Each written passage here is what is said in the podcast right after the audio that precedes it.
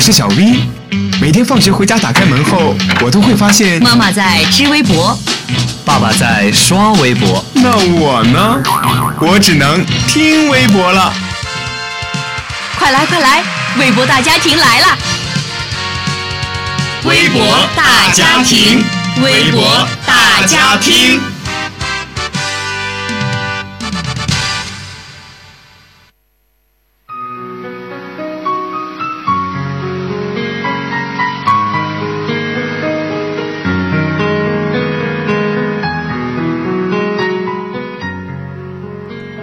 众朋友们，大家好，欢迎收听今天的微博大家庭，我是倩意。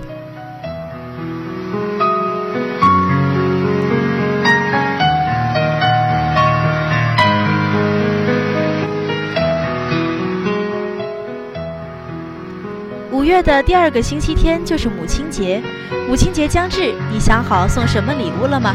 今天的第一条微博来自人民日报。人民日报的官微列出了一个实用的母亲节礼物单，礼物单上列出了运动鞋、旅行、鲜花、护肤品，还有打电话等等。从这些礼物可以看得出啊，健康、快乐、美丽，还有陪伴，一样都没有少。爱别等，笑别迟，用小小的礼物去表达大大的孝心。有网友评论：世界上最美好的事情就是我已经长大，你还未老。我有能力报答，你仍健康。而对于在异乡求学的人们，也许一通电话、一份祝福，就可以让电话那头的妈妈露出欣慰的笑容。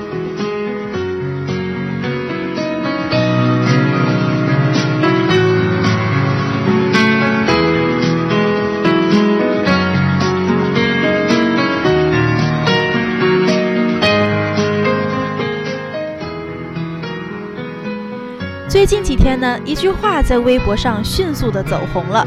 学生励志录的微博发表：那年夏天，我无比憧憬大学；今年夏天，我无比憧憬那年。网友看到后纷纷点赞转发。时光匆匆，高中的点滴回忆在脑海闪现：清晨的读书声，校园里的自行车，图书馆，多彩的社团文化，还有知心朋友。但是也有网友提出质疑：难道大学就那么复杂，一点纯真和美好都没有吗？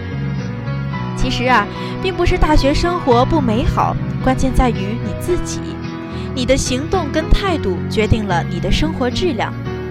大学也并没有处处心机，你是怎么样的，你看到的世界才会是怎样。怀念高中的青春岁月，但是也要让大学生活一样精彩哦。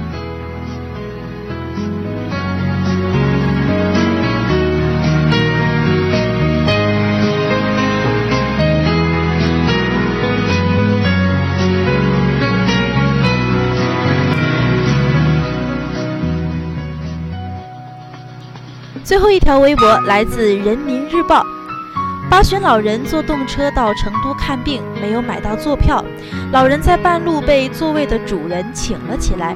老人的女儿恳请挤一挤，但是被拒绝了。之后一位男子让了座，老人女儿便说：“年轻人就应该多多学习。”座位的主人觉得很委屈，难道坐自己的座位有错吗？整个事件报道之后呢，网友们也是议论纷纷。网络上有一种说法，现在是流传比较广的：不让座是本分，让了座是情分。让了你可以夸我，不让你不能骂我。坐自己的座位是权利，可以放弃，但不能被剥夺。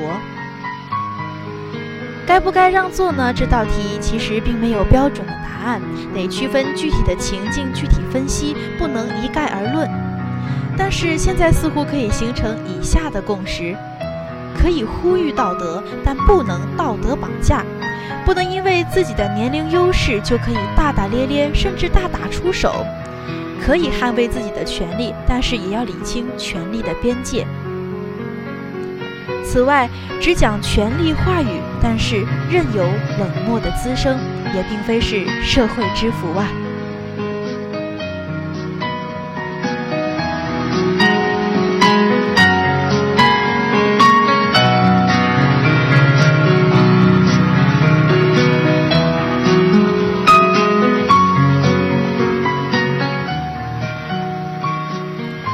好了，以上就是今天的微博大家庭，我们下期节目再见吧。